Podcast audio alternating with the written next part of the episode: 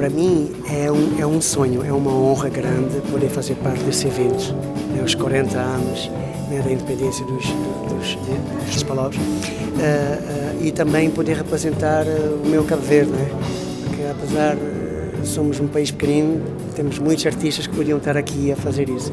Então para mim é uma honra enorme poder estar aqui entre esses cantores fabulosos como Luís Caracol de Portugal, Karina Gomes da, da, da Guiné-Bissau, Aline de Angola, o uh, que é que falta? Falta o Timóteo também de, de Santo Tomé né? e a Nina de Moçambique. Para mim é um prazer enorme, enorme. E poder também acompanhá-los, né? porque eu estou a fazer também a parte da bateria neste concerto.